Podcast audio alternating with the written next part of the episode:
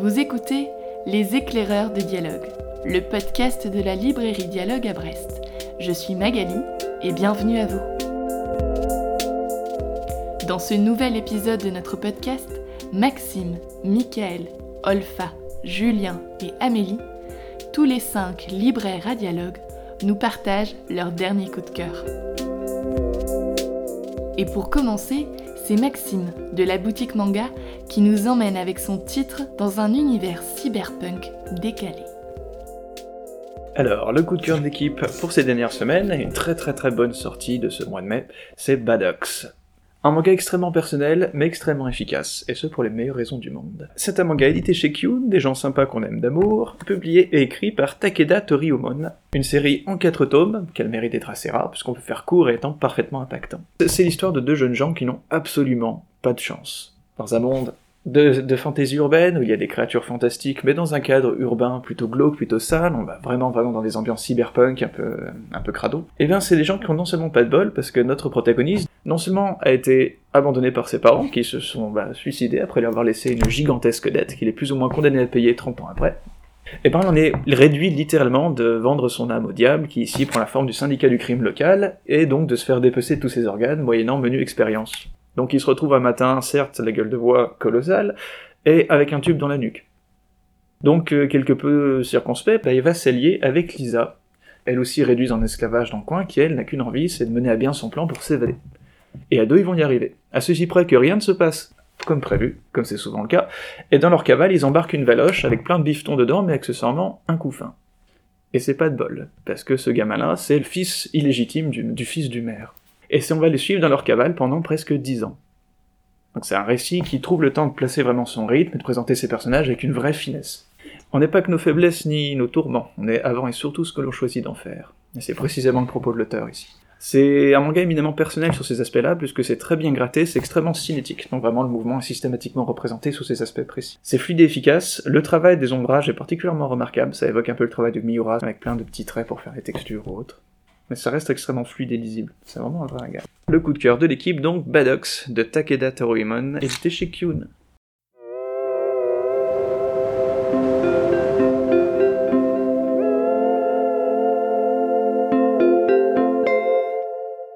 Retour au monde réel avec le coup de cœur de Michael, Le silence de Denis Lehane. Et rien de mieux qu'un petit extrait pour se plonger au cœur de ce roman.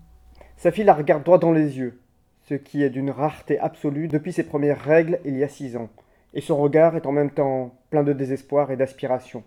L'espace d'un instant, Marie-Pat voit une image d'elle-même dans ce regard. Mais quelle image?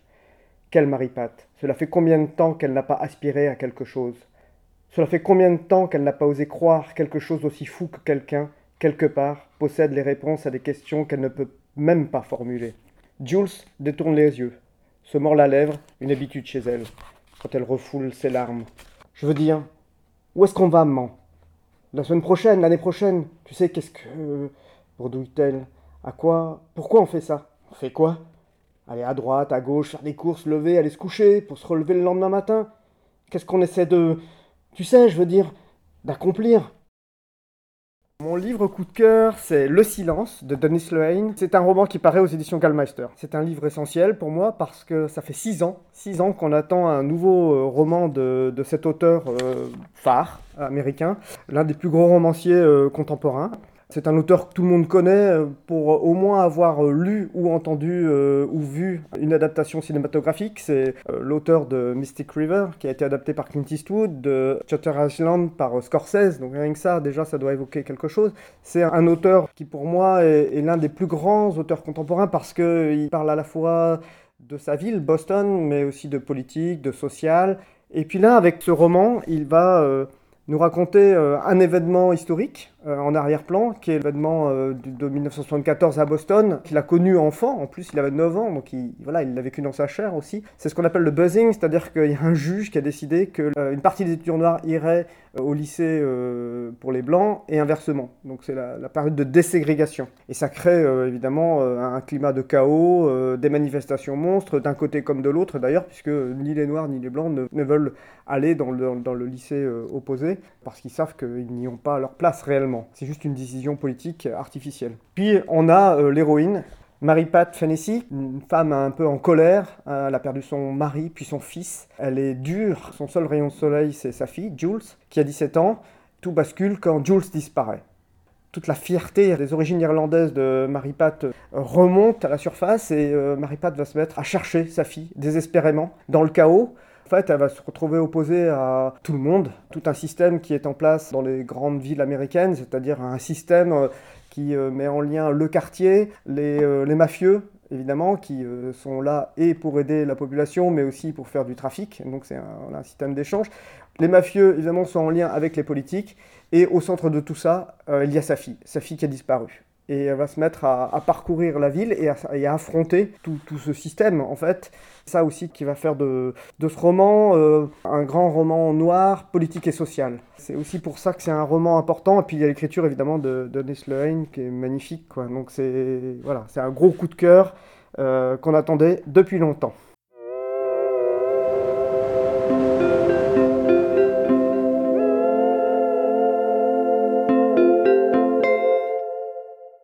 Pour ce prochain coup de cœur, nous écoutons Olfa du rayon universitaire. J'ai choisi Mon métier aura du sens, écrit par Julien Vidal et édité chez Vibert. Julien Vidal est connu pour son podcast 2030 Glorieuse, où il met en avant des personnes qui œuvrent pour une société plus écologique, plus solidaire et sociale. Alors ce livre s'inscrit dans la continuité de ce podcast. Je porte le témoignage de celles et ceux qui ouvrent la voie et montrent l'exemple partout en France, quels que soient leurs âges, leurs milieux sociaux ou encore les causes qu'ils défendent. Au fil des pages, ils seront les preuves vivantes que vous n'êtes pas la première ou le premier à vouloir faire de votre vie professionnelle une source d'accomplissement personnel et collectif. Leurs métiers sont autant d'exemples des chemins enthousiasmants qui vous tendent les bras. Solène est horticultrice du social, Renaud est agent de convivialité, Marie est professeur en nature, Hubert est artisan upcycler, etc. Au total, ce sont plus de 30 personnalités inspirantes qui vous livreront un aperçu de ces métiers vivants. Donc c'est un extrait euh, qui montre bien ce qu'a voulu euh, mettre en avant euh, Julien Vidal. Alors ce livre s'articule autour de plusieurs thèmes. Il y a les métiers pour faire mieux avec moi, ceux pour créer du lien avec les autres, et les métiers pour régénérer le vivant, ou bien ceux pour rêver en grand. Euh, j'ai aimé euh, cet ouvrage car il offre une alternative à un modèle classique. Il nous prouve qu'il n'y a pas de fatalité euh, à rester dans un modèle qui ne nous correspond plus. C'est vraiment effectivement se dire voilà, je peux m'épanouir grâce à mon travail. Alors que pendant longtemps, on se disait bah voilà, le travail il est là pour avoir de l'argent, pour c'était plus alimentaire. Et puis à côté, on avait des passions. Or là, c'est vraiment allier bah, le, le j'ai envie de dire la passion et puis surtout euh, l'envie de faire quelque chose d'utile euh, avec euh, son travail. Après avoir lu tous ces témoignages, je me suis dit qu'il y a quand même de l'espoir, il y a quand même des portes qui sont ouvertes et puis ces métiers qu'on voit maintenant alternatifs peuvent être des métiers communs plus tard en fait, dans quelques années. En fait, je me suis dit tout simplement il y a de l'espoir.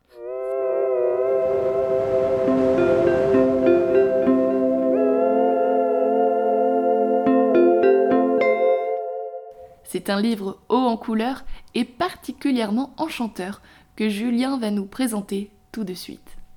Les Nuits étoilées de Vincent Van Gogh aux éditions Segers. Euh, alors Segers est habitué à faire de très beaux ouvrages de poésie et là ils ont fait un livre un peu hybride qu'il faut absolument voir parce que il est très réussi. Tant les reproductions des ciels étoilés de Van Gogh sont, sont juste magnifiques. Et Jean-Pierre Luminet on le connaît beaucoup pour euh, ses livres euh, historiques autour de la science. C'est un scientifique de renom spécialisé dans l'astrophysique et l'astronomie. Donc ce livre en fait essaye de comprendre comment Van Gogh a peint ces cieux Sont-ils réels Sont-ils fictifs? Est-ce que lorsqu'il peignait à telle date, euh, est-ce qu'il représentait effectivement euh, les astres, les étoiles qu'il pouvait voir euh, à ce moment-là?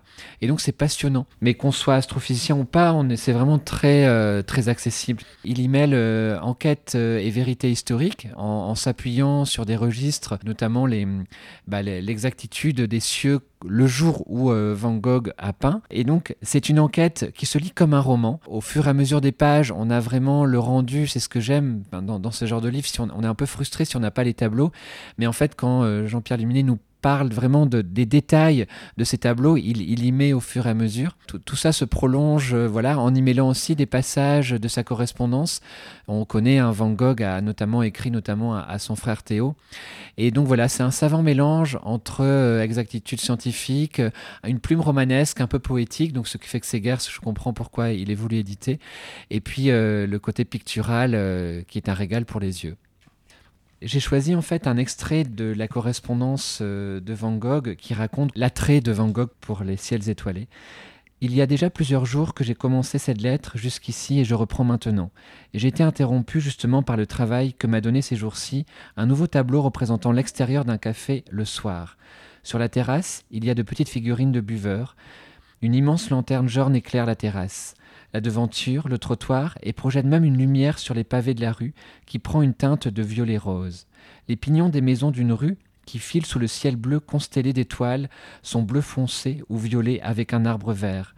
Voilà un tableau de nuit sans noir, rien qu'avec du beau bleu et du violet et du vert, et dans cet entourage, la place illuminée se colore de soufre pâle, de citron vert. Cela m'amuse énormément de peindre la nuit sur place.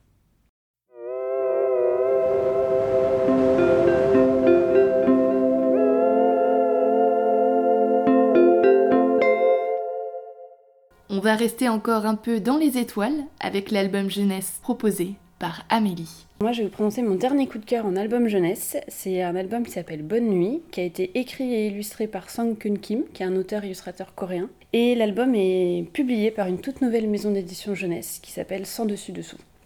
Dans l'histoire, on va suivre une petite fille qui s'appelle Célestine. Célestine, elle n'arrive pas à dormir. Donc elle va aller rejoindre Petit Lapin qui est sur la Lune. Et les deux amis vont être rejoints ensuite par d'autres animaux qui n'arrivent pas non plus à trouver le sommeil. Toute la petite troupe va jouer dans le ciel et avec les étoiles, mais à un moment donné, le sommeil arrive. Tous les amis vont faire un très beau cadeau à Petit Lapin dans le ciel pour que celui-ci ne se retrouve pas tout seul.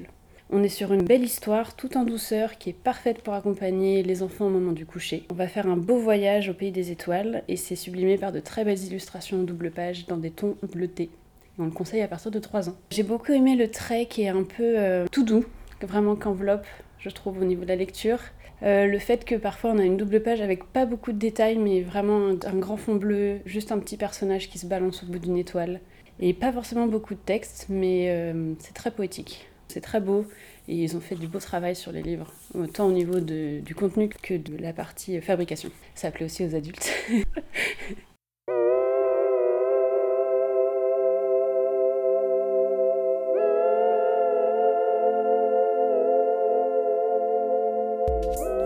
Les éclaireurs de dialogue, c'est déjà fini pour aujourd'hui.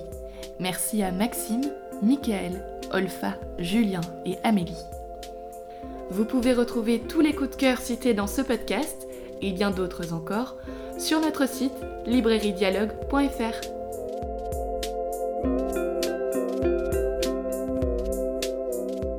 Et si cet épisode vous a plu, n'hésitez pas à le noter, le partager et surtout en parler autour de vous.